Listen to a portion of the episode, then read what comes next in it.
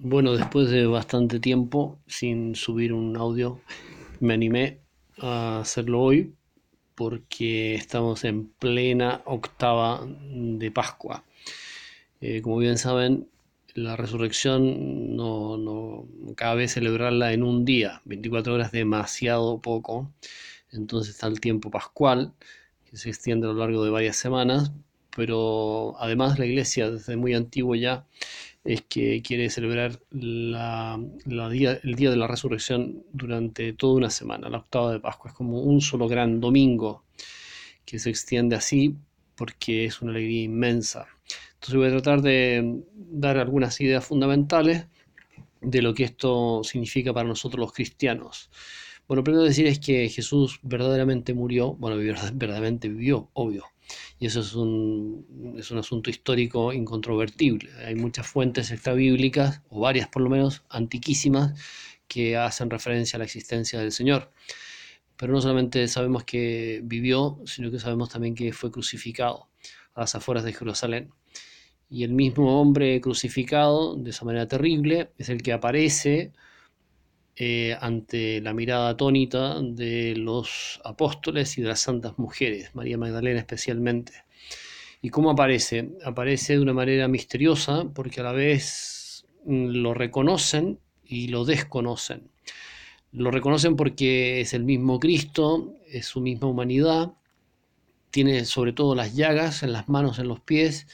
Quiso Jesús que quedara este como registro de su amor para la eternidad en su humanidad santísima gloriosa y el costado abierto.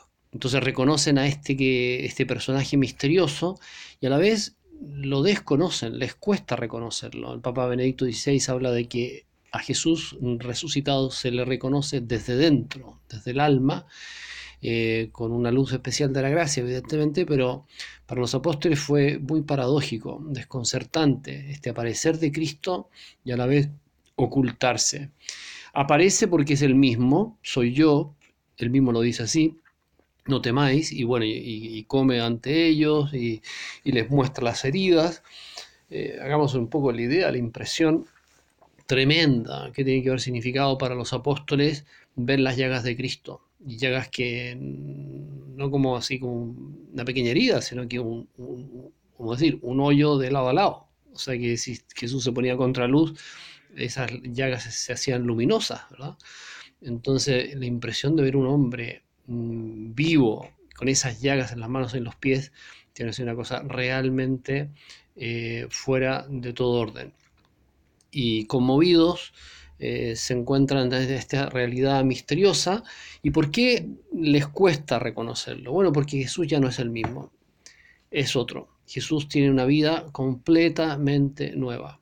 El crucificado es el resucitado, sí, pero la vida que Cristo inaugura con su resurrección gloriosa no es la anterior, porque ya no es una vida mortal, no es una vida pasible, no está sujeto al tiempo, al espacio, y, por lo que digo también es impasible, no, no puede padecer. Es la vida eterna de Dios. Entonces, con la resurrección, Cristo inaugura una nueva manera de existir. El ser humano ha vivido siempre, desde sus comienzos, Adán y Eva, nuestros padres, que efectivamente existieron, eh, em, han vivido y, vivimos y vivirán hasta el final de los tiempos un modo de vida humana, que es una vida sujeta al tiempo, obviamente, la realidad física, y sujeta también a la ley de la gracia y del pecado, en fin, somos mortales. Pero con Cristo tras su resurrección, se inaugura, les decía, una nueva vida, una vida inmortal. Es la vida eterna. Y esto lo podemos relacionar con la Eucaristía. Cuando Jesús dice, quien come mi carne y bebe mi sangre, tiene vida eterna. Fíjense, o sea, ¿qué es lo que hacemos al comulgar? Recibimos a Cristo, recibimos su vida, pero no es una vida mortal. Con la Eucaristía de alguna manera metemos nuestra propia vida mortal en la inmortalidad de Dios. Con la Eucaristía, nuestro hoy queda de alguna manera insertado en el eterno presente de Dios. O sea, dejamos de ser mortales. Y aunque vivimos una vida mortal, y cada una, cada uno de ustedes, ¿verdad? Ha hecho hoy una serie de cosas, la mayoría serían buenas, ¿verdad? Pero todas esas cosas las podemos hacer con una dimensión de eternidad. Las podemos hacer en el tiempo Y así es, efectivamente, pero más allá del tiempo. ¿Y en qué? ¿De qué depende? Depende de cuánto estemos unidos al Señor. Entonces ahí está, como me parece a mí, una de las claves fundamentales de la alegría cristiana.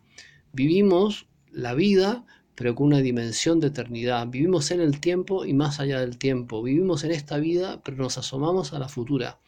Y, y nuestras cosas no van quedando así absorbidas por el pasado.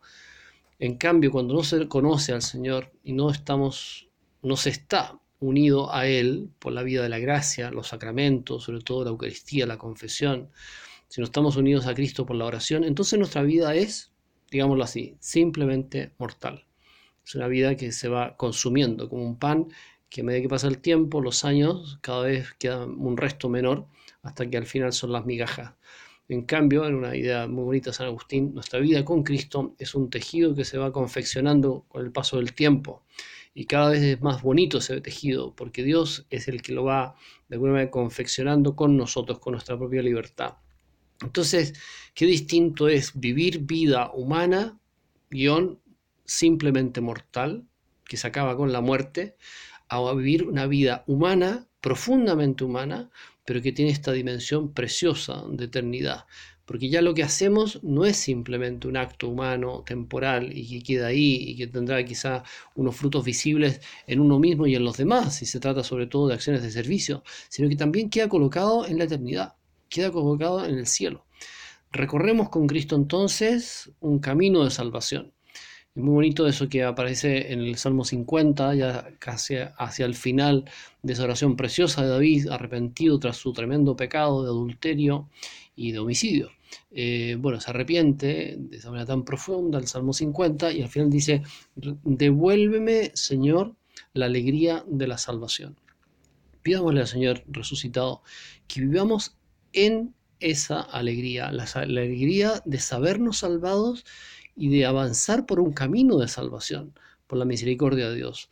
Estamos avanzando por un camino que nos lleva al cielo. Y eso nos tiene que, ¿cómo decir? Nos tiene que llenar de, alegría, de seguridad, de paz. Pase lo que pase, estemos pasando por problemas, tengamos incertidumbre respecto a las cosas futuras. Bueno, pero al final lo fundamental no está ahí. Lo fundamental está en que estamos unidos al Señor y el Señor nos acompaña a cada paso y nos va guiando hacia la mansión eterna de nuestro Padre Celestial. Bueno, tiempo de Pascua, tiempo de alegría, tiempo de vida. Yo pienso que desde la Pascua, desde la resurrección, se entiende mucho mejor que Jesús se presentara a sí mismo como camino, verdad y vida. Cristo es el camino eterno, es el camino que comienza aquí en esta vida para nosotros, pero se proyecta más allá de la muerte en la eternidad. Cristo es la verdad, la verdad más allá de las modas, de, en fin, opiniones, más allá de la cultura dominante y de las ideologías, es la verdad definitiva de Dios, del mundo y del hombre, Cristo. Y luego Cristo vida, y como una vida que como decíamos, ¿verdad? Es una vida que se proyecta eh, maravillosamente en el gozo que Dios nos regalará si somos fieles hasta eh, el último momento de nuestra vida. Pidámosle a la Virgen Santísima, Reina del Cielo, alégrate, aleluya, porque el que resucitó, según predijo, ha resucitado verdaderamente, aleluya. Nos vemos.